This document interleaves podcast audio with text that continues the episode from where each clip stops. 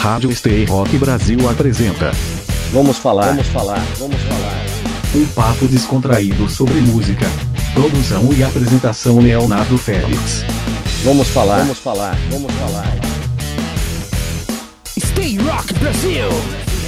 Salve, salve galera, sou Leonardo Félix e esse é mais um programa Vamos Falar. Estamos aqui na rádio web Stay Rock Brasil, stayrockbrasil.com.br, Brasil com Z, toda quarta-feira às 8 da noite, com reprise quintas-feiras, 4 da tarde, um papo descontraído sobre música. Você também confere o Vamos Falar ao vivo, toda segunda-feira às 9 da noite, lá no meu canal, youtube.com/barra Léo Félix de Souza. Você também vê o programa na página Gerando Música no Facebook. Você que perdeu perdeu a edição do Vamos Falar aqui na Stay Rock Brasil, não tem problema. Pode conferir o programa na Deezer e no Spotify. E aí, já estamos seguindo nas redes sociais, arroba Léo Félix e Souza. A gente troca uma ideia, manda sugestões, críticas, perguntas, faça o programa junto comigo. Hoje nós temos um convidado que tem trabalhado muito ao longo de mais de 20 anos de carreira, construindo uma história na música, não só no Brasil como no exterior.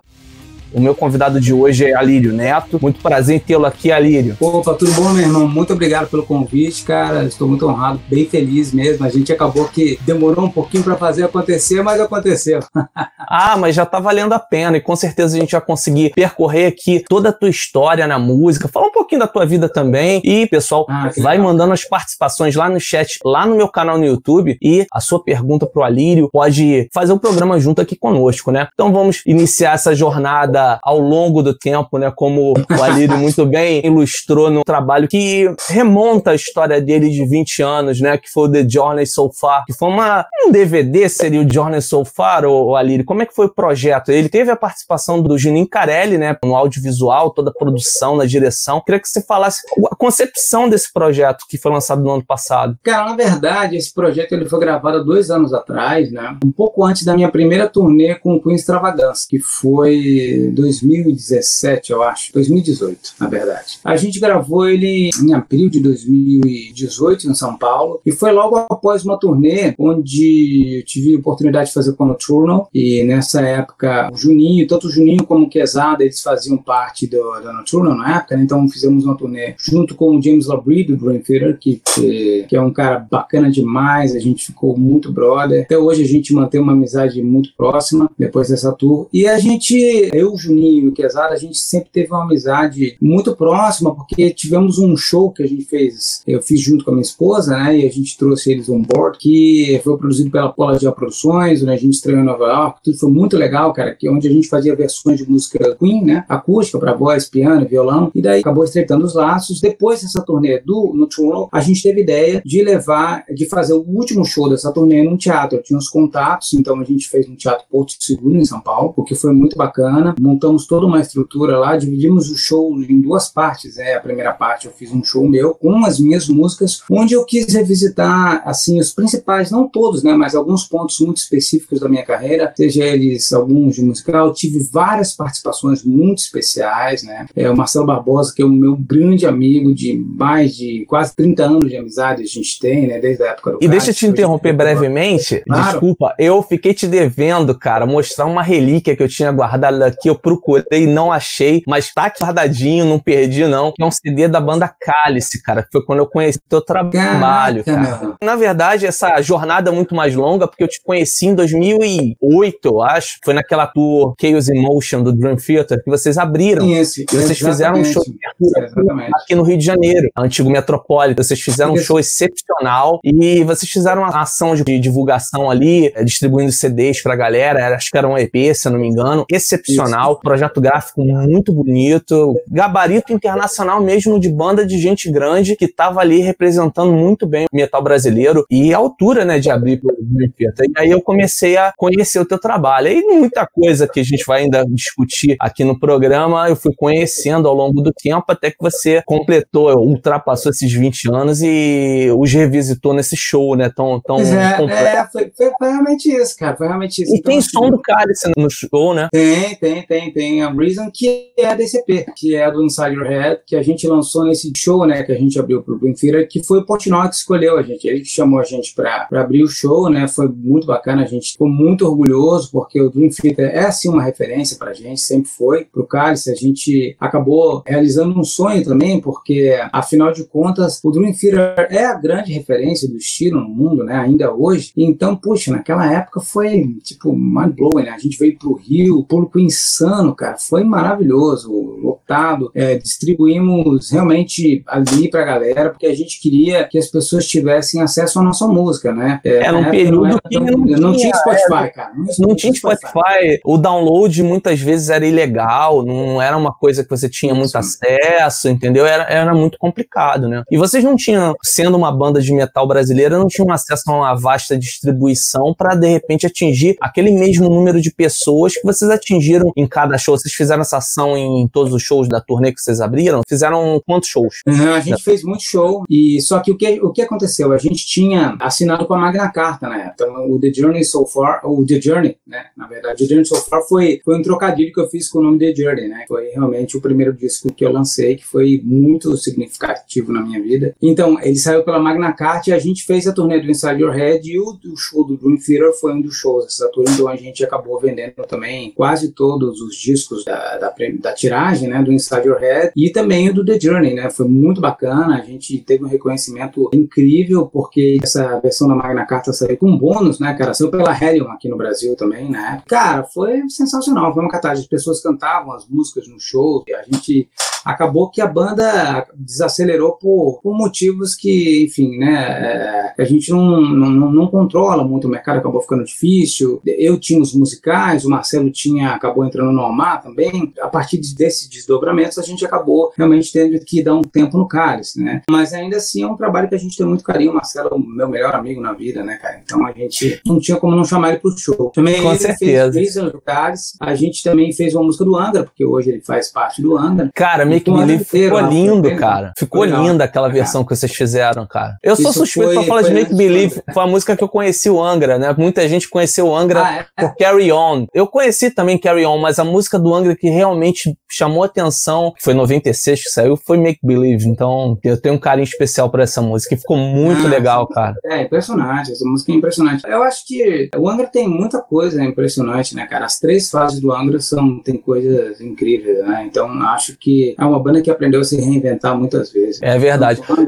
diga. Eu ia complementar que não só a amizade compartilhada com o Marcelo, mas o amor pelo Dream Theater também tá marcado, né? Na história de vocês, até hoje, né? Não só a amizade, porque vocês têm um, um tributo extremamente competente é ao Dream Theater, é cara. Verdade, é verdade. Eu estava no show aqui de vocês no Rio, cara, esse ano ainda, não foi pouco antes de, de Para Tudo, lá no, no Espaço Kubrick, no Espaço é, a Kubrick. A gente faz por diversão, cara. A gente faz porque, primeiro, assim, eu, Felipe, todo mundo na banda tem, assim, mas eu, Felipe e o Marcelo, a gente tem uma ligação muito forte, né, cara? Uma amizade muito antiga e a gente montou essa banda para tocar junto, né? Então, ah, vamos fazer um som junto aí, porque, putz, é, já que cada um tem a sua banda, né, cara? Trocentos projetos, a gente sempre teve essa mesma vibe, né? Então a gente montou esse, esse cover do Twitter aqui e a gente toca de vez em quando, uma vez na vida toda morte. Mas é legal porque, bom, a gente tem mania de tocar sempre um ou dois discos. Então, os últimos shows que a gente fez, a gente tocava o Awake inteiro e o Image and Words inteiro, ainda de, de lambuja a Tinder of Seasons inteira. Né? Agora a gente vai parar com essa sacanagem de tirar disco inteiro, porque afinal de contas a gente tem, é casado, tem mulher, tem conta pra pagar e não dá pra ficar a vida inteira tirando disco do DT, né?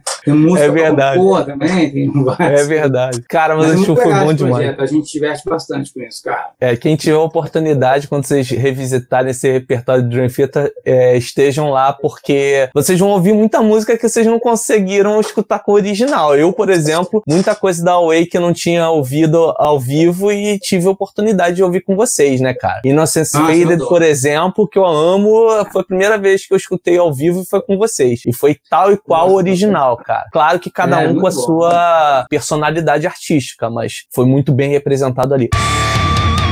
Vamos ouvir agora Reasons, da banda Cálice, som do início da carreira da Lírio Neto, lá de Brasília, com Marcelo Barbosa na guitarra. Confira aí no programa Vamos Falar aqui na Stay Rock Brasil.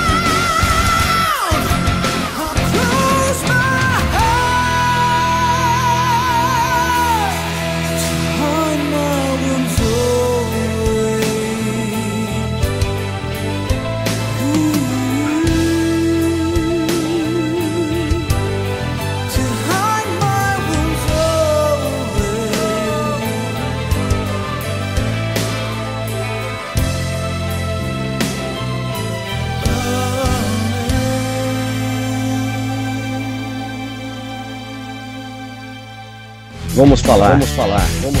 Mas já que a gente está falando em, jornadas ao longo do tempo, então vou retroceder um pouquinho para a gente restabelecer a cronologia. A gente estava falando em off aqui, Alírio, sobre esse primeiro contato com a música. Muitas vezes ele acontece nem exatamente com o estilo que se tornou seu ganha-pão, né? Hoje você é um músico muito conhecido, renomado no meio do metal. Você também transita em diversas vertentes do rock, né? Atuando lá com, com a banda sob a chancela do Queen. Mas o que, que chamou você você para música? Qual foi teu primeiro contato com a música que acabou te fisgando? Ah, foi o Fred Mercury, não tenho dúvida. Assim, eu sou um fanático pelo Queen, o Queen sempre foi a minha banda preferida, né? E eu virei cantor por conta do Fred Mercury. Então, eu era muito menino, tinha 8, 9 anos, quando eu vi, assisti o Queen, o primeiro Rock in Rio pela televisão, claro, né? E aquilo me, pô, foi um momento que me deixou maluco, né, cara? A hora que eu vi aquele cara lá fazendo meio milhão de pessoas cantarem um, Love of My Life na frente dele, eu falei, meu, é isso que eu quero fazer. Então, imagina o impacto que aquilo teve na vida de uma criança naquela época. Naquela época, hoje as pessoas acham que não tem mais isso. As crianças de hoje já têm iPad, tem outras coisas, mas naquela época era diferente, né? E então, assim, aquilo me fez realmente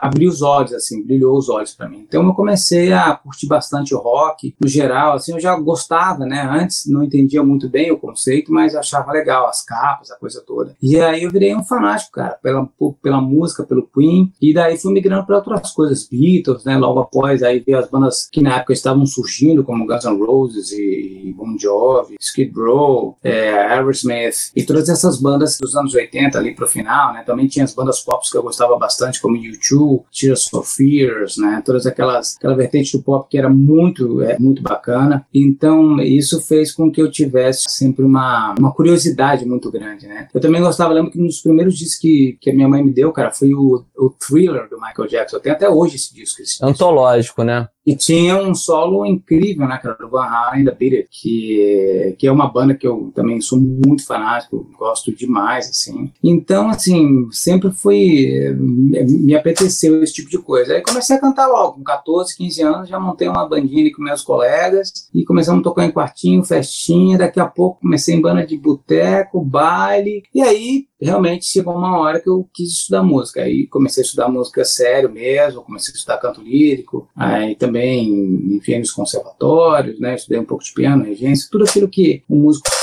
profissional, né? É, é, pelo menos na minha época lá, a gente fazia um pouco, assim, né? Então fiz de tudo um pouco. Aí fui para Berkeley também um tempo depois, acabei voltando pro Brasil. E é isso, né, cara? Tem, tem muita. Fiz muita produção de ópera pequena, né? Fiz muito concerto também. E isso me, me dá uma formação muito sólida. Estudei técnica vocal a fundo para que eu pudesse realmente ter conhecimento para que pudesse manter a minha voz e a minha carreira durante muito tempo, né? Sempre fui um apaixonado pelo ensino.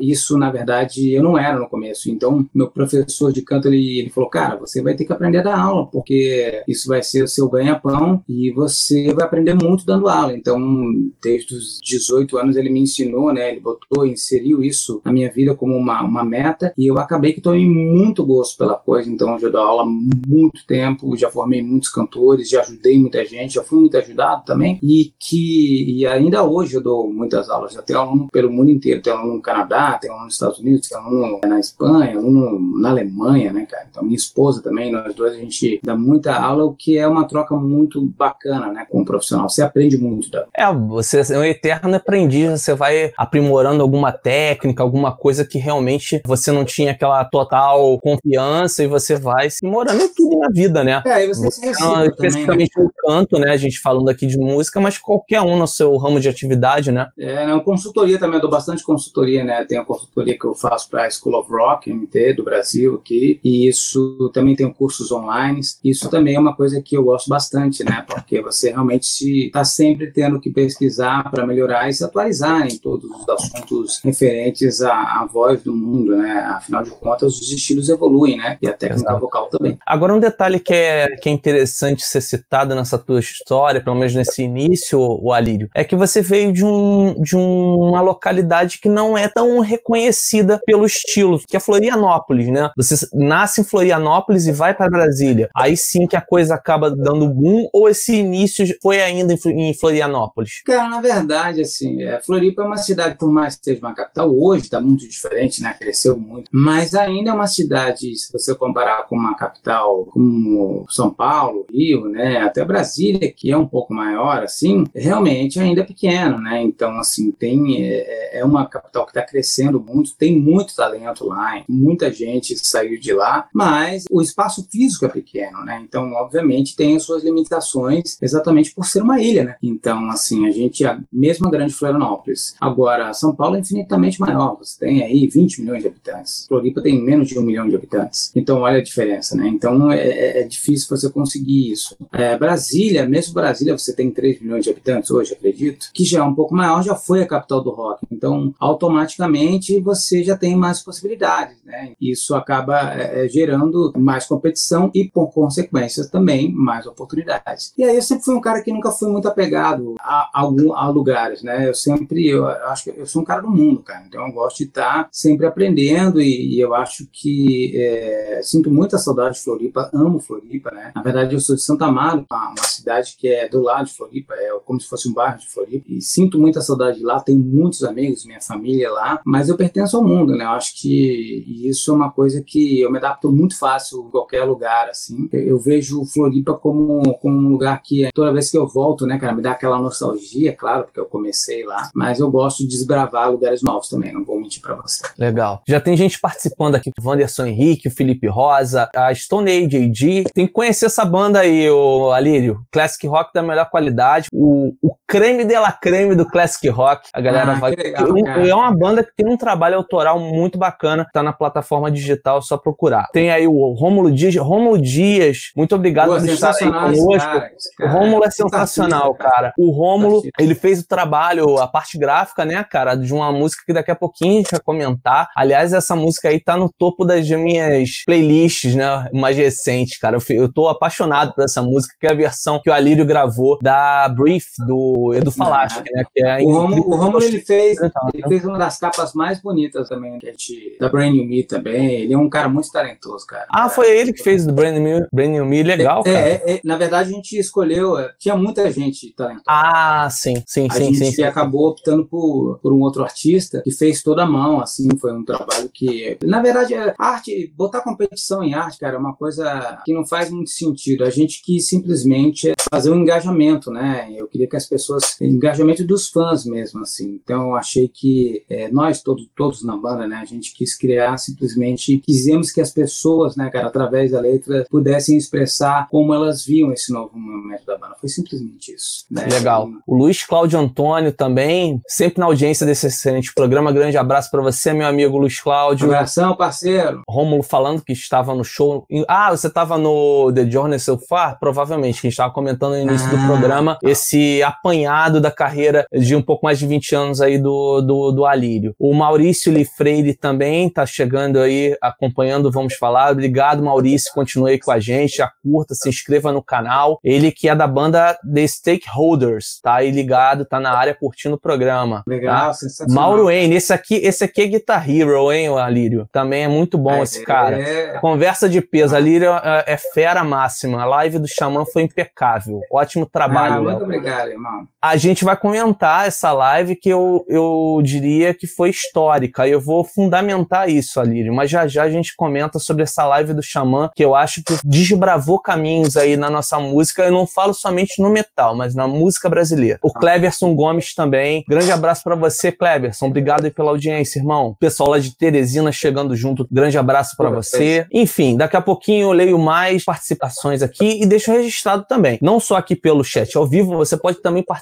pelo Facebook, pelo Instagram e pelo Twitter. Sempre arroba Léo Félix de Souza, tá bom? Léo Félix de Souza com S. Dando sequência aqui ao papo com o Alírio, dá pra gente começar a ilustrar essa história musical com alguma música? Cara, o que, que você quer ouvir? Já que a gente tá falando do Romulo e desse, dessa música do Edu, pronto, um já ilustra. Dela. O Romulo fez a capa do single, que é uma homenagem ao Edu. Edu Falasco que é um grandes amigos, cara, que eu tenho na vida, né? Ele já produziu dois discos que eu fiz. O meu primeiro disco solo, que é o João de Deus, que não tem nada a ver com aquele cara que tá preso lá, né? Na verdade, o título é baseado no Simples Brasileiro. Quis fazer um disco em português, contando a história de um tico brasileiro. Foi muito antes dessa história toda aí. Mas o Edu produziu junto com o Tito, que é o irmão dele. Tenho muito orgulho desse disco, porque ele é um disco diferente. Eu, eu, eu gosto de, de, me emprestar para arte, né? Então eu não fico pensando em muito. É, em formato, né? É, muito em formato, assim. E o Edu comprou a minha, minha briga na hora, assim. O cara foi sensacional. Cara. E então, e essa música do Edu, a Breathe, é uma das músicas que eu mais gosto dele. Eu sempre falei isso para ele. E quando surgiu esse convite para que eu pudesse participar, né? O Edu Macedo, que tá lançando aqui no Brasil, eu, eu falei, cara, eu gravo só se for essa música.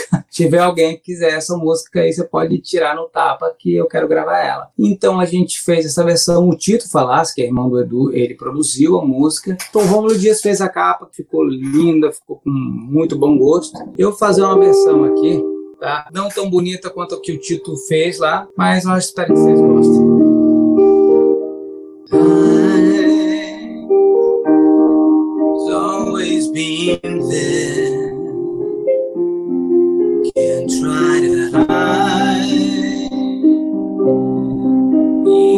everywhere.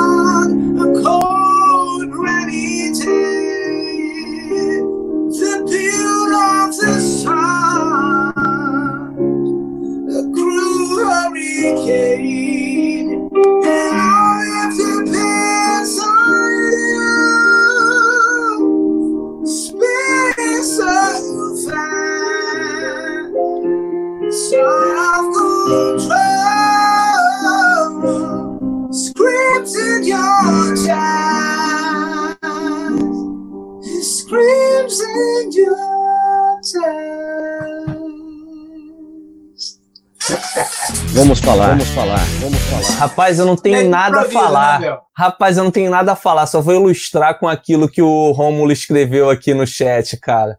Caramba, arrepiou. É, é uma das músicas, também concordo com você, acho Brief uma das músicas mais bonitas da carreira do Edu. Edu, legal, a gente tá na expectativa do DVD que ficou com a capa linda, né? O Estive no show aqui no... Estive no show aqui no Rio de Janeiro também, da turnê da Temple of Shadows em concert. Mas, cara, volta com a Almar, pelo amor de Deus. Dá- depois, volta com a Almar. A gente tá com- sentindo muita falta, cara. Não importa quem vai tocar, o Marcelo tá lá no Angra, tá bem, legal. Mas reúne a galera e volta pro Almar com as suas músicas, valeu? Só um recadinho aí de um mero Mas, fã. cara, nada impede dele na carreira solo dele também tocar as músicas do Omar. É, é, é, é, lógico, lógico, lógico. É porque é que agora ele, ele deu esse foco mais pra fase Angra e tal. E a gente entende, claro, as músicas são dele, né, cara? Ele participou, ele tem todo o direito de, de Pois tocar. é. Aí é uma análise meramente pessoal, tá? Eu acho que o Almar veio numa crescente e o álbum Ivo é simplesmente espetacular. E ele não fez turnê de divulgação do disco, cara. Ele preparou um trabalho daquele de qualidade totalmente internacional pra estourar em tudo que era lugar. Aí a coisa mudou o ciclo, entendeu? É, Mas enfim, enfim, vamos esperar pra que o Almar tenha sido apenas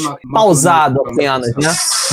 Oi? Quem sabe não faz uma turnê de comemoração aí, cara, do Will. Ah, quem sabe, quem sabe. Depois de todo mundo ter pego seu lencinho pra secar as lágrimas, depois dessa, dessa música aí do Edu, a gente segue aqui com Vamos Falar. Seja muito bem-vindo que tá chegando agora. Eu sou Leonardo Félix, jornalista. Tô aqui no canal youtube.com.br Léo Félix de Souza, acompanhado, muito bem acompanhado por vocês aí na nossa audiência também. E, claro, Alírio Neto, vocalista do Xamã e da Queen Extravaganza. Agora a gente vai falar sobre outros aspectos da carreira do Alírio. Alírio, como falou há pouco, ele teve formação lírica também. E aí ele acabou indo para a área dos musicais. Alírio, como é que foi? Esse caminho foi natural? Você já veio se preparando com esse foco? Ou foi algo que realmente surgiu e essa oportunidade você acabou ingressando nesse mercado também? Comecei a estudar canto e comecei a me interessar pelos musicais também, né? Então, os musicais eles tinham uma estética muito legal. Eu gostava muito de juntar essa coisa de primeiro a estética vocal, as músicas, né, os textos muito bons, né? E também o lance do teatro. Eu comecei a, eu sempre gostei muito mesmo antes do teatro do Jesus Christ Superstar, que era um musical de rock, né? E sempre me chamou muita atenção aquele, aquelas vozes todas. Sempre fui fã do filme, essa coisa toda. E quando eu descobri que aquilo estava também feito no palco, eu me apaixonei, né, cara, pelos musicais. Eu comecei conhecendo outros. E quando surgiu a oportunidade de eu fazer um teste para um desses musicais, tinha um amigo meu que estava no México. Esses musicais funcionam como franquias, né? Então as pessoas compram os direitos, como um McDonald's da vida. Os gringos vêm para o país, né, em questão, montam uma produção, fazem testes, fazem todas as audições para escolher o elenco, geralmente do país. No México eles estavam precisando de especificamente os protagonistas, né? Encontraram todo mundo que eles gostariam lá e tinha um amigo que estava fazendo Fantasma da Ópera lá, que é o Saulo Vasconcelos, um ator, um dos grandes atores de musicais que a gente tem no país. E ele era meu amigo na época. Ele falou: Netão, parada é o seguinte, os caras estão precisando de um Jesus aqui, manda aí um vídeo teu aí. Eu mandei um vídeo, eles me chamaram para ir pro México. Eu fui lá, fiz uma série de audições que duraram alguns meses e acabei ficando lá, como éramos dois personagens, duas pessoas pro papel, né? Então a gente ficava alternando. Eram nove apresentações por semana. A gente ficou em cartaz aí um bom tempo. Eu fiquei morando no México mais de um ano. Depois de lá eu fui para Berkeley. Tive a oportunidade de apresentar muitas vezes esse papel. Personagem muito rico. Eu era novo, né? Tinha 24 para 25 anos. Depois de vários anos, em 2014, fui chamado para fazer outros musicais e outras oportunidades, mas acabei que estava sempre em turnê, cara. Ou com Cálice, ou com Artemis, ou alguma outra coisa que surgia no meio. Não era a, a- a situação que eu gostaria, que eu morava em Brasília na época, eu teria que me mudar para São Paulo ou para o Rio. Então não era como eu gostaria que fosse. Aí quando veio a versão do Jesus Christ Superstar para o Brasil, eu acabei tendo a oportunidade de representar o Judas, né? Então o diretor ali me escolheu para fazer aqui a versão, mandaram para aprovação de Londres, que é sempre Londres que é que aprova. Eles já me conheciam exatamente porque eu já tinha feito Jesus. Meu, foi um puta sucesso na minha carreira, foi bom demais. Eu ganhei prêmio, tive um reconhecimento impressionante, não esperava tudo aquilo. Foi um- uma mudança muito grande na minha vida, me botou num outro patamar aqui dentro do país, como, como ator e cantor de musicais. Foi algo que eu sou muito grato, né, ao George Dackley, a toda a produção do for Fun, que realmente me deu essa oportunidade. Eu tive a oportunidade de estar ali contrastando com grandes atores. A Negra Lee fez a Maria Madalena e o Igor Hickley, que é um, um grande ator, né, de novelas. Ele hoje acho que está tá fazendo novelas na, na Record, na época ele estava na Rede Globo. Ele fez o Jesus e outros grandes atores que estavam no elenco também. Foi muito legal então, que vocês tiveram um espaço em TV aberta que talvez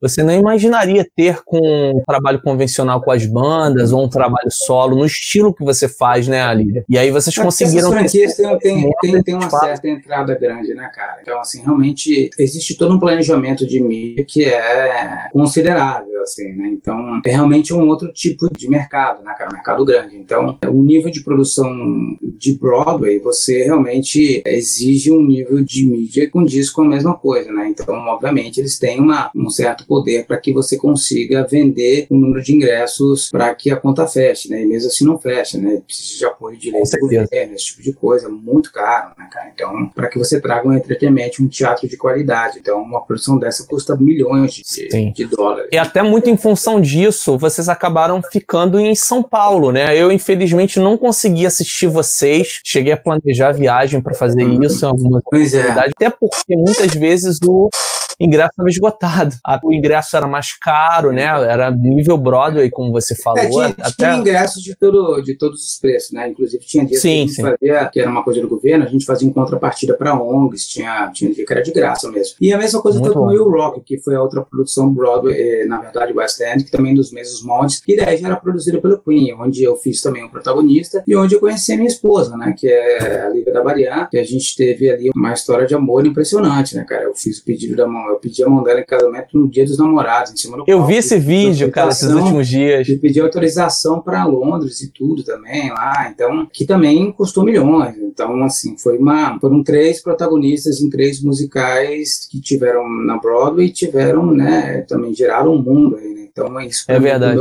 é algo muito grande, cara, muito legal, assim, tenho muito orgulho desses. Nós vamos ouvir agora a música Heaven on Their Minds, que faz parte do repertório da peça Jesus Christ Superstar, interpretada pelo Alírio Neto e que foi gravada no DVD dele The Journey So Far. Fique ligado aí no programa Vamos Falar, daqui a pouco a gente volta aqui na Rádio Web Stay Rock Brasil.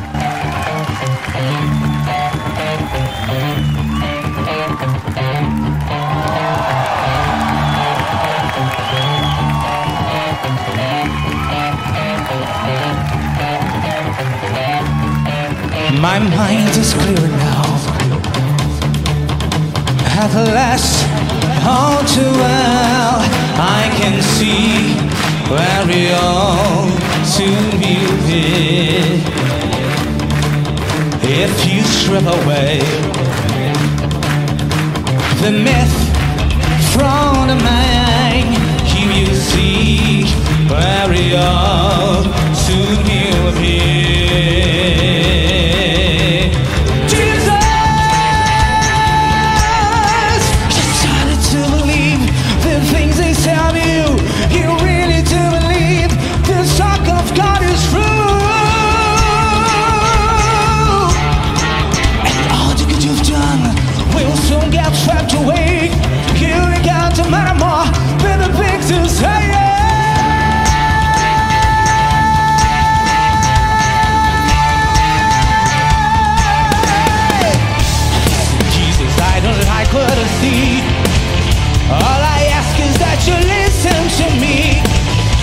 remember I've been a right hand man not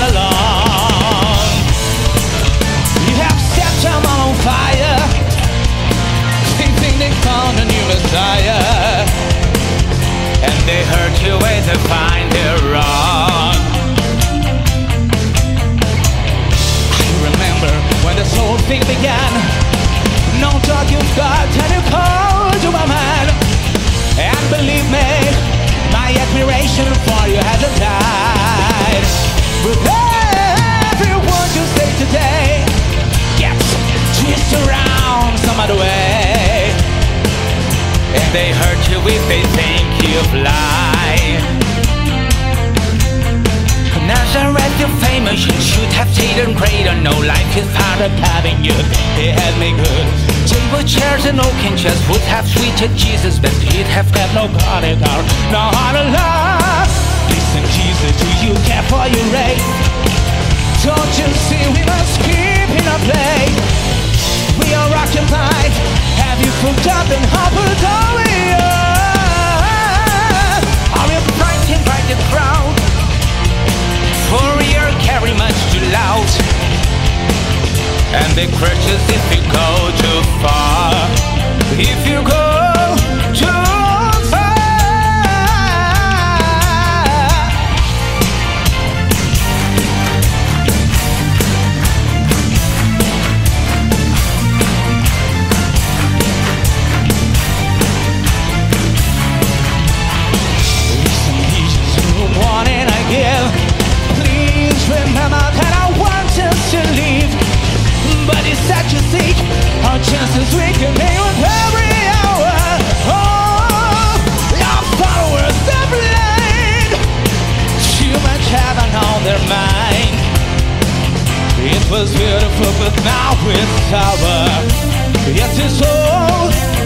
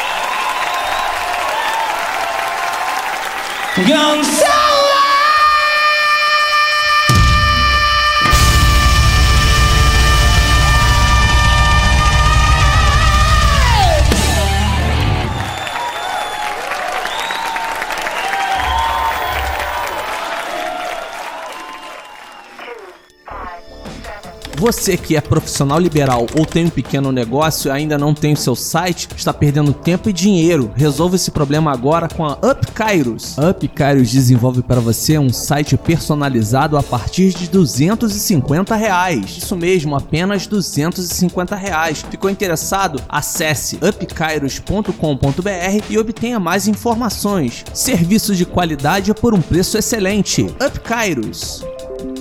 Você está ouvindo Vamos falar. Vamos falar. Vamos falar. Time can be to rain. Como é que foi esse antagonismo de, de protagonizar Jesus no México e fazer Judas no Brasil? Como é que foi a, a composição desses personagens e como é que você lidou com esses diferentes approaches que com certeza você teve que ter pra montar o seu personagem? Pra mim, cara, é muito claro. Eles são duas faces da mesma moeda, assim, né? Então, Jesus, ele, ele, ele era um revolucionário pra época, né? Então, ele era um cara contestador e Judas também. A única diferença é que os objetivos eram diferentes, né? O Judas era um zelote, cara, que era um terrorista da época. Então, ele, trocando em miúdos aqui, ele queria uma porrada, né? Ele não queria, ele não queria aceitar ser dominado por um outro governo que não falava o idioma deles, entendeu? Então, assim, é, e Jesus não, ele queria, ele achava que você tinha que ter paz de espírito antes, né? Que não era nesse lugar onde você iria encontrar. Então, aí era a divergência dele, mas eles eram os melhores amigos. Então, eu acredito que, na verdade, o Jesus Christ Superstar, ele é um musical que são os últimos dias de Jesus e o narrador é o Judas. Então, é a visão dele dos últimos dias ali. Mas tudo que está ali é o que está na história. Então, não tem uma invenção, não tem nada. Realmente, os textos, eles são muito respeitosos, apesar do rock, né, ser contestador. E o Judas é um personagem incrível, cara. Eu acho que o, o, o fato dele ter mais... eh, os dois têm muitos conflitos, né? Mas a gente tem a tendência a vilanizar ele simplesmente porque ele é o vilão, né? Ele acabou ah, sendo vilão na história. Mas o grande vilão ali foi Pilatos, talvez. Ou, de repente, o Herodes, né? Que os dois, um lavou a mão, o outro mandou cortar a cabeça do João Batista. Então, assim, olha, olha quantas coisas tem ali, né? Mas É isso verdade. eu acho que eh, eu procuro defender o ator. Ele tem que se emprestar para arte, né? O artista tem que se emprestar para arte. Então, você como ator tem que defender o seu personagem com unhas e dentes. Seja você o Judas, Jesus, Maria Madalena, qualquer um. Foi isso que eu fiz quando eu estava interpretando Jesus. Eu defendi meu personagem e a mesma coisa eu fiz com o Judas. Quando eu era o Judas, eu defendi esse personagem com todos os ideais que ele tinha. Então, você faz um trabalho de mesa, você faz uma gênese do personagem. A, a, história do personagem não começa na hora que abre a cortina, começa antes. Por que, que ele tem aquela atitude? Como que ele chegou naquele momento, entendeu? Como é que foi a família dele? Como é que ele era? O que, que ele fazia antes? Né? Então, assim, o Judas era muito instruído, ele era o cara que era. Ele lia, era o único cara que podia conseguir sentar com Jesus e bater um papo de, de igual para igual. Por isso que eles tinham tantas diferenças, assim, porque ele realmente sabia contestar o cara ali, tá, mas por que, que você está me dizendo isso? Ele era o tesoureiro, então por que, que ele ia vender o cara por 30 moedas de ouro se eles tinham muito mais dinheiro ali no movimento do que 30 moedas de ouro? Então tem várias questões que a gente tem que ponderar. Então os conflitos eram muito mais, muito maiores do que isso. No ponto de vista de ator, né, de atuação, talvez seja um, um personagem mais interessante para você atuar. É, verdade, né? Até porque ali no sábado de Aleluia ele é o alvo, né? Tradicionalmente, até hoje. É uma questão cultural. É, no né? final os dois morreram, né, cara? Então, assim, por, por escolhas próprias, né? Acaba que ninguém se deu bem no final. Né? Judas também foi tema de discussão aqui no programa, porque a banda que eu entrevistei, que foi Stone ADD, tem uma música chamada Judas que fala sobre esse julgamento que se tem com a figura é. histórica de Judas, né? Não tô falando num aspecto ah, tá. religioso, mas no aspecto histórico da figura de Judas, né? E aí ah, a gente tá. discutiu essas questões que são muito parecidas. É curioso isso. É, eu acho, eu acho que assim, para um cara como Judas, que era um cara fora da curva de tão inteligente que era, né? Seguir um cara como Jesus, imagina quão iluminado esse cara não era, bicho. Quão especial esse cara não era, entendeu? Que esse cara não, não dizia para juntar o tanto de gente que ele juntava naquela época. Esse cara devia ser muito mais fora da curva, né? Então, é. assim, eu acho que ele, ele realmente ele tinha algo que ninguém sabia explicar. Por isso que ele juntou tanta gente. Por isso que ele criou essa empatia toda numa época. Eu acho que ele seria crucificado em qualquer época que ele, que ele viesse. Seria, seja hoje ou naquela época. Tem mais participação aqui, Alírio, para registrar. O James Freitas tá mandando um abraço. Pianista, aí, diretamente. Esse cara duas, cara. Ele mandou algumas partituras lá. Me ajudou ali no, no, nas músicas lá. Ah, que bom. Diretamente de Aracaju, Sergipe. O Anderson. Quando vejo gabaritos dos entrevistados, sinto que tem que ser agradecido por ter participado. Sua gente fera e alto nível. Parabéns. É que ele teve aqui no programa. É um cara que tá na luta aí com o trabalho autoral dele, também com releituras. É aquela outra face da música, né? Aquele trabalhador aquele cara do ofício da música, de trabalhar na noite, tá agora tá, prejudicado tá. na Todos sua. Nós já estivemos aí. Sim, sim, tá prejudicado na sua rotina devido a todo o procedimento que deve ter tomado, né, de isolamento social e tá buscando formas de novas receitas, né, para se manter. E é um cara muito trabalhador e talentoso. Grande abraço pro Anderson aí. Tem mais gente aqui falando sobre a live do Xamã, que já já a gente vai chegar lá, que é o Wanderson. Wanderson falando, a live do Xamã foi coisa de louco, vibrei muito estão todos de parabéns, a Líria é top demais. Muito obrigado, irmão. Quem mais aqui? O Renato Curvo, da banda The Showmanos, Felipe Rosa. Alírio, eu percebo influências dos musicais na sua performance com o Xamã. Estou certo ou é viagem minha? Na verdade é o seguinte, cara.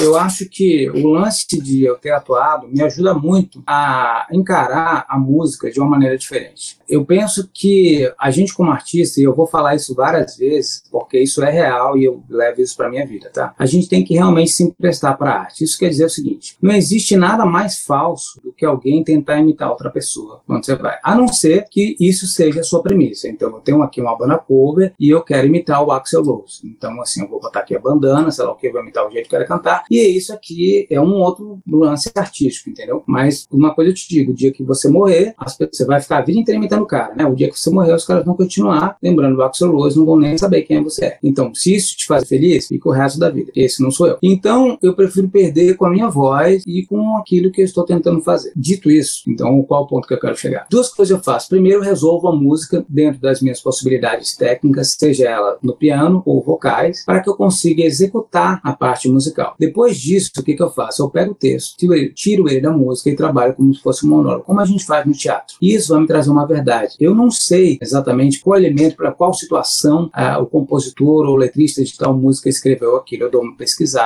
mas eu procuro também não me deixar todo o tempo é, muito envolvido com isso, porque eu quero encontrar minha verdade naquela música. Então, o que, que eu faço? Eu tiro dali o texto da música, transformo ele num monólogo e trago ele para o meu cotidiano. Isso vai me dar uma verdade. Então, toda vez que eu estiver cantando uma letra, seja do Queen, seja do Xamã, que eu não tenho escrito, eu vou estar ali interpretando a minha verdade. Para isso, eu faço um trabalho de mesa, repito várias vezes, para que isso seja genuíno. O público percebe isso. Se você está sendo, porque a melodia é a primeira impressão que fica, entendeu? Mas o que cria intimidade, o que faz as pessoas quererem voltar e te ouvir, esse tipo de coisa, é a verdade que você faz, cara. Porque não interessa o estilo de música que você faz. Se você está fazendo isso de uma maneira plástica, as pessoas vão cansar. Então, acredito que o fato de o teatro sim influencia na minha performance, sempre vai influenciar, porque através disso é que vem a verdade. Então, eu, eu realmente me impresso. Aí eu mudo o jeito que eu canto, faço do meu jeito, o jeito que eu toco, o jeito que o meu corpo vai, é tudo em prol do texto. Então, o texto é que me carrega. Pegando esse gancho a partir da pergunta muito bem colocada do Felipe, qual música do Xamã, de toda essa obra que vocês têm trabalhado na, na Gual Fly Tour, que mais te toca? Vocês lançaram uma música inédita, que a gente vai comentar daqui a pouco, que é a Brand New Me, uma, uma criação coletiva da banda, já uma primeira participação sua também em composição. Mas da época do André, que vocês revisitam nesse repertório da turnê, o que, que mais te tocou, mais te emocionou e que você teve esse maior desafio para colocar a tua personalidade e ao mesmo tempo reverenciar a figura do André? Cara, eu gosto de todas, porque todas acabam mudando um pouco assim. Eu tenho muito carinho pela Innocence, pela Fairy Tale, que são músicas que realmente marcaram antes, né, de eu entrar na banda, assim. Mas eu acabei, depois que comecei a entrar no universo xamã, comecei a realmente entender muito mais como é que funciona a vibe da banda, como era escrito as letras, como que era o processo de composição. Então, assim, gosto de, de todas, cara. E dependendo do mood do dia, assim, eu, eu, eu ouço mais. Puta, tem semana que eu fico, puta, essa música é muito boa. Aí fico ouvindo várias vezes, assim. Então, acaba, vai mudando, vai mudando mesmo, assim. Eu acho que é, cada música tem, tem o seu momento especial, né? Então, acho que isso é que é tão legal de você ter uma banda que tem tantas músicas legais. E dessa, dependendo do mood do dia, como você falou, qual que dá pra rolar agora? Uma dessas duas que você citou, será que rolam? Eu não vou lembrar de qual, cara. Trechinho só.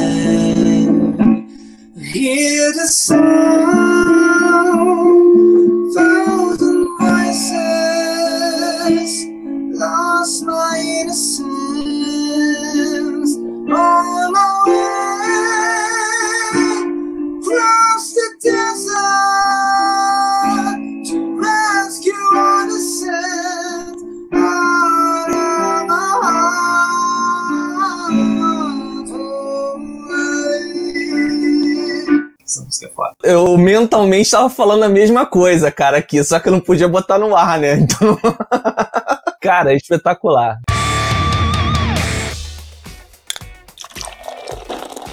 Bateu aquela vontade de tomar aquela cervejinha gelada, não é mesmo? Então acesse shop73.com.br e mate agora sua sede. Entregas na região da Grande Tijuca, Grande Meier, centro do Rio de Janeiro, Zona Sul e Jacarepaguá. Além de entregar uma pura cerveja artesanal geladinha na sua casa, a Shop 73 também tem canecas, packs e o melhor torresmo do Brasil. Confira em shop73.com.br e faça o seu pedido também pelo iFood. shop73.com.br. Você está ouvindo Vamos falar. Vamos falar. Vamos falar. A gente está aqui hoje com a Lili Neto, vocal do Xamã e da Queen Extravaganza, tocando uns sons aí pra gente, falando da carreira. Tem mais gente participando aqui pelo chat. Você também pode participar no arroba Léo Félix de Souza AKK, lá do Crash TV, elogiando a entrevista. Muito o James, obrigado. O James mandou uma pergunta aí. De todos os trabalhos que você fez ou faz, musicais, CDs, shows com bandas e tal, qual o que você teve maior dificuldade para fazer e por quê? Cara,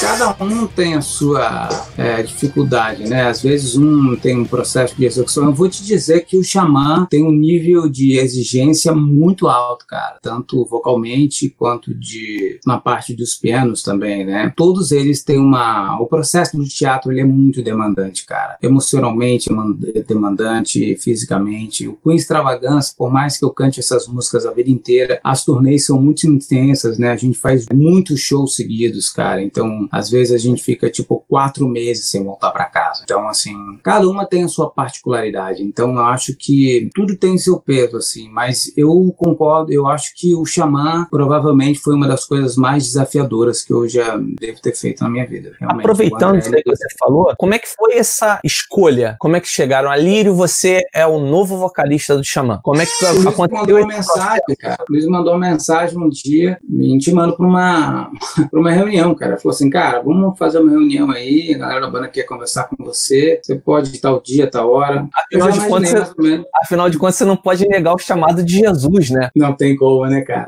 Não tem como. É verdade. Aí, eu não tinha pensado nisso. Aí, cara, eu fui, os caras, cara, foi um papo de uns cinco minutos mesmo. E aí os caras falaram, meu, a gente tem uns shows aí para terminar, todo mundo gosta de você na banda, a gente já conhece seu trabalho, os fãs gostam de você, eu acho que não tem outro cara, e a gente queria saber se você não tem interesse em a gente fazer um som e ver no que dá, cara. Vamos aí, vamos fazer uns shows, terminar essa tour. Se a vibe rolar, a gente continua a banda, tá afim? E foi, foi isso que aconteceu, cara. A vibe rolou, a gente continuou tocando, começamos a, a compor, saiu a Brand New Me, a gente já tá compondo um disco novo, né? Acabou sendo muito natural, cara. Eu acho que todo mundo na banda foi muito solícito comigo. O chamar foi uma coisa que veio, cara, assim, num momento muito especial para mim. Eu sempre fui muito fã do André, o André foi o primeiro de todos nós. Sou muito grato a ele porque cada dia que eu tenho que tocar ou cantar essas músicas, que eu ouço o que ele tá fazendo, né, o que ele fez, assim, eu aprendo com ele. Sou grato por todo o caminho que ele abriu. Ele é um cara, foi um cara excepcional na nossa música, o que ele representa no metal nacional e internacional, na música, né, brasileira, o jeito que ele levou o nosso nome lá para fora é algo que a gente tem que se orgulhar. E o DNA dele vai estar tá sempre ali, né, cara? Por mais que a gente componha, sei lá, mais 10 discos, essas músicas que ele fez com esses caras, vão ter sempre ali. Então, assim, eu só tenho, sou muito grato por esses caras confiarem em mim para segurar isso aí, né, para continuar esse legado com eles. Eu realmente é um desafio muito grande. Eu tô muito feliz, cara, de verdade. É, tanto que esse processo tá rolando, essa vibe tá acontecendo naturalmente, essa química, e vocês anunciaram na live que vocês realizaram que estão produzindo efetivamente novas músicas visando um novo álbum. Você tem como adiantar alguma coisa sobre esse processo, Alírio? Realmente vai ser um álbum? Vocês pensam em fazer um EP primeiro? Como é que é essa Não, coisa? Vocês vão lançar é, mais tá músicas tá de uma um pancada só? Vai ser completão um álbum completo? Um... Legal. A gente tá querendo fazer um disco, né? A gente ainda não sabe muito como, porque a pandemia, cara, assim, não tem como a gente prever nada. A gente tá fazendo a distância mesmo, né? Se mandando ideias da maneira com que a gente consegue, né? Agora, realmente tem que terminar a pandemia, né, cara? Tem muito controle sobre o que vai acontecer. Exato. Ninguém dá plano. Então, não dá pra gente prever nada por enquanto. O que a gente tá é realmente fazendo, jogando as ideias e, e já tem várias ideias rolando e estamos fazendo sem, sem realmente nenhum compromisso. Estamos fazendo para sobrar. Vamos ver o que, que vai acontecer. Legal, assim, legal. É porque muito se discute a questão do formato hoje em dia na indústria e muita gente se negando a fazer um álbum completo, né? Até um tanto quanto ousado hoje em dia, mas eu ainda sou daquele cara raiz de comprar CD, DVD e tal, e eu acho muito legal. Uhum. Nem que vocês dividam a divulgação disso de pouco a pouco, mas enfim, resultando num álbum físico depois, eu acho que o que todo bom fã do rock and roll gosta e o Xamã não pode fugir essa tradição, né? Ali tem gente aqui participando, lembrando uma outra fase da tua carreira, você já deu uma leve pincelada sobre ela, eu queria que você abordasse mais, que é exatamente esse teu álbum em português, João de Deus, né? O Marcos Paulo falou aqui, ó, Alírio é um dos grandes talentos que temos no nosso país, já está comprovado. Curto muito seus trabalhos, mas principalmente João de Deus, a música retrata demais. Abraço de São Luís do Maranhão. Cara, muito obrigado. Eu realmente gosto muito desse trabalho. Essa música, ela é realmente muito bonita. Eu fiz uma parceria com Daniel Carelli, que não tem nada a ver com o Juninho. Ele é um grande amigo meu, mora hoje na França. Fizemos essa música junto. Eu mandei a ideia para ele, né? Mandei o piano para ele e a gente acabou desenvolvendo ela juntos. A música fala sobre suicídio, né, cara? Fala sobre perder alguém, deixar alguém ir embora, né? Então, não geralmente só sobre suicídio, ela fala sobre a perda de alguém. A gente fez um clipe produzido pelo Bruno Esteves, que é um grande amigo meu, que já, já trabalhou comigo em outras ocasiões. E esse clipe, cara, ele teve, ele teve um roteiro que foi praticamente improvisado pela minha esposa, Lívia Barenha, que é uma grande atriz, que é uma atriz que tem uma, uma carreira internacional, né, cara? Ela tem muita experiência, ela já trabalha a vida inteira, já gravou vários filmes, já fez vários musicais, tanto aqui quanto fora do país. O diretor deixou ela muito livre para ela improvisar. Então, muitas coisas que saíram naquele clipe ali, ela realmente foi improvisada dela. É uma música muito sensível, né? E eu gosto demais. Ela é, eu acho que ela é a minha música preferida do álbum, cara. Você consegue é. tocar um trecho dela? Vamos falar. Vamos falar. Vamos falar.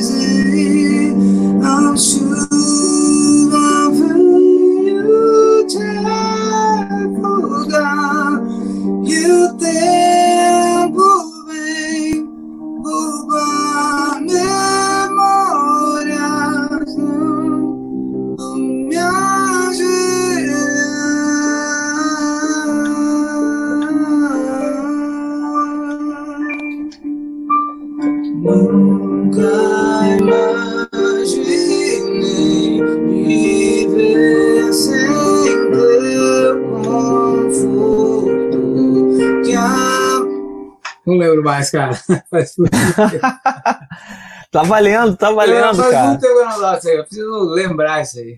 Quem quiser ouvir e assistir inteira, tem lá no The Journey So Far no canal do Aliri no YouTube, tem um né? lindo. É, tem o clipe e tem a versão ao vivo também, né? Ah, é, tem, cara. Tem, tem, tem, vivo, tem, é. cara. Tem, tem sim, tem sim. Pra gente não passar batido aqui, não revisitar essa parte também, teve uma outra banda que você fez parte, que é Age of Artemis, né?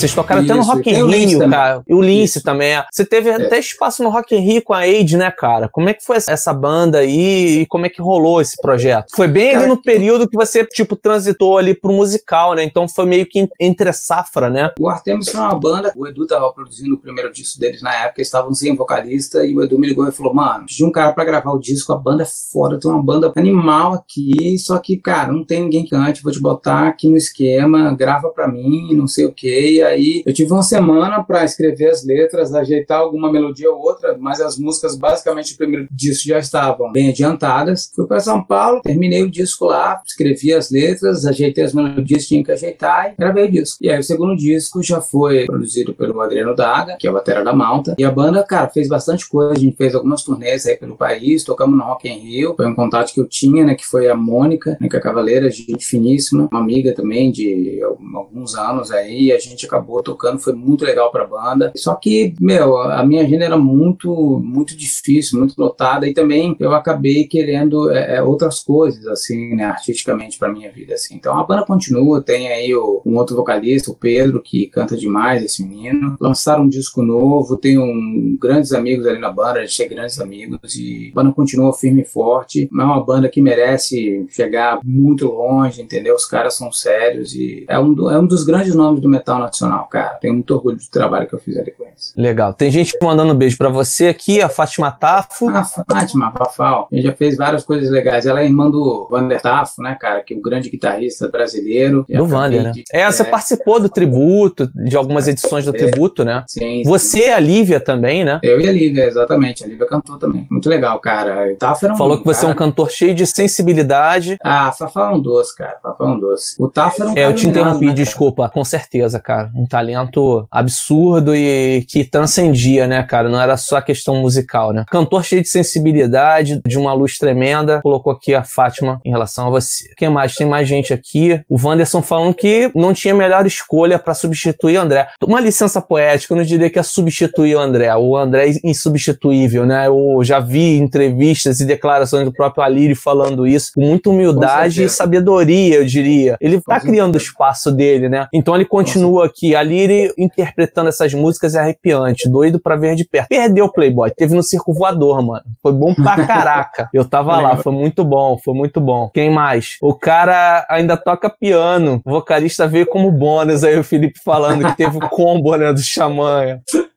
Enfim, tem mais gente aqui. Maurício Lifreire agradecendo pela tua contribuição à cultura nacional. É, porque o cara é multiuso, né, cara? Música, teatro, o cara ataca em todas as frentes com excelência, né? Ah, o Felipe tá me zoando aqui, falando que eu não sou nem fã do Vandertaff. Claro que eu sou, nunca neguei. Ele me zoou também com a Dr. Sim. Diz que eu sou fãzoca do Dr. Sim. Mas eu sou mesmo, paciência. É bom demais, é bom demais. Alírio, eu já vou te agradecendo pela tua disponibilidade. O papo foi excepcional Podia ficar aqui horas, mas eu sei que você tem seus compromissos, teve um dia inteiro de trabalho. Muita gente não sabe a luta que os músicos têm, né? Tem o seu trabalho formal como, como professor de música, batalhando atrás de novos projetos, tem aí essa reprodução do, do Xamã, enfim, tem muitas outras coisas. Eu não queria encerrar o programa sem tocar no Queen, que eu acho que o Queen foi a sua primeira paixão e que acabou trazendo a sua enorme paixão, a paixão da sua vida que está estampada estampada aí atrás de você, que é, que é a Lívia, né? Através do é, Queen você ali, conheceu é, a Lívia.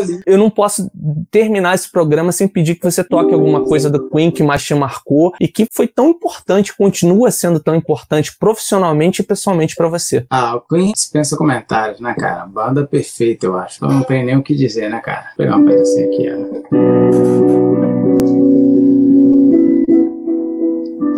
Empty spaces, what are we living for? Bound in places, guess you know that's gone on and on. Does anybody know what we're looking for? Not a hero, not a mindless crime. Behind the curtain,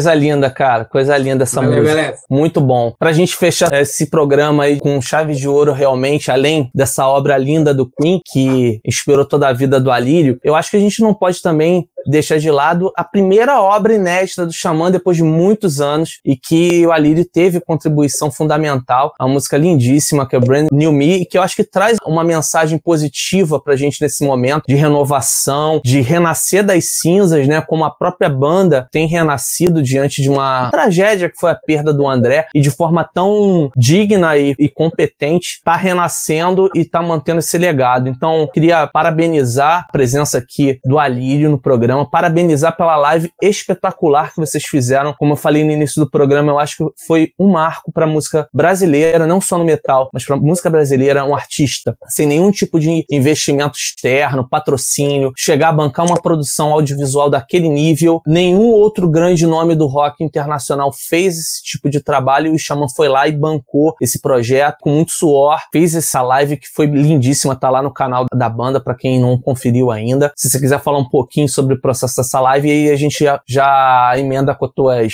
considerações finais aí pro programa. Cara, foi muito bacana mesmo. A gente fez. Acho que o fã do Xamã não merece nada menos que isso, né, cara? Merece fazer um negócio especial. A gente realmente ficou em dúvida, porque como que a gente poderia fazer, né, no meio de uma pandemia? Como é que a gente vai fazer? Eu acho que a história do Xamã, o legado do Xamã merece o melhor da gente, né? Rolou uma estrutura, tudo dentro, né? Respeitando as regras, né, de distanciamento, todo mundo usando máscara, todo mundo da equipe fez os exames para saber, né, se estava todo mundo realmente saudável, para que a gente pudesse entregar o melhor pro, pro público do Xamã que é tão apaixonado por essa obra quanto a gente, né? E foi muito emocionante pra gente, cara. A gente se emocionou várias vezes, eu me emocionei, o Hugo se emocionou. Eu acho que isso ficou evidente em alguns momentos ali. A gente fez do fundo do coração o melhor. Toda a equipe do Xamã tava lá de coração, cara. A gente fez é, realmente algo que deixou todo mundo muito feliz, cara ficamos muito satisfeitos com, com o resultado final. Eu acho que o recado foi dado, né? Levar um pouquinho de, de arte no meio de uma, de uma situação tão difícil, né? Tão complicada.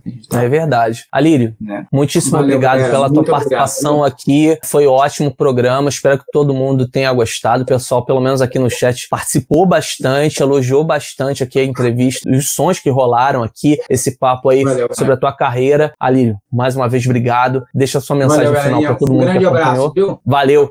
Encerra aí pra gente com Brand New Me, pode ser? Ixi, cara, essa aqui tá também no meu iPad. Vou ficar te devendo essa aí. Tu vai ter que botar o áudio da música aí. então aproveita, corre lá no, no canal do Xamã. Qual o canal do Xamã? É Xamã Band Oficial. Beleza. E o seu, o do Alírio? Alírio Neto. Pode botar lá. É, tem o C Alírio Neto, né? Então tá certo, galera. Obrigado aí mais Valeu, uma vez galera. pelo empenho aí da galera que tá participando até o fim da live. Grande abraço. Acompanhem nas redes sociais, arroba Léo Félix de Souza, também nas plataformas digitais Deezer, Spotify, no Facebook na página Gerando Música. Grande abraço aí, até a próxima. Fiquem na paz aí. Valeu, valeu demais. Já que o Alírio pediu pra gente colocar a música no final do programa, tá aí, Brand New Me com Xamã, a primeira composição com participação do Alírio agora nessa nova fase do Xamã. Então espero que vocês tenham gostado desse papo, que foi sensacional. A gente volta na próxima quarta-feira às 8 da noite aqui na Stay Rock Brasil com reprise quinta-feira às 4 da tarde. Se você perdeu esse programa, você pode acompanhar também nas plataformas digitais Spotify e Deezer. E toda segunda-feira às 9 da noite estou no YouTube. Não percam youtube.com/leo Félix e Souza e também na página Gerando Música no Facebook, ok? Nos encontramos então na próxima semana. Grande abraço!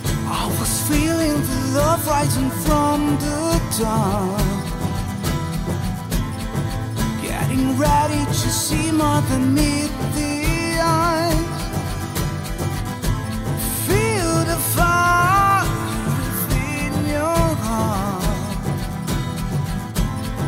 But the light has a price when you come to life. You are what you left behind. Not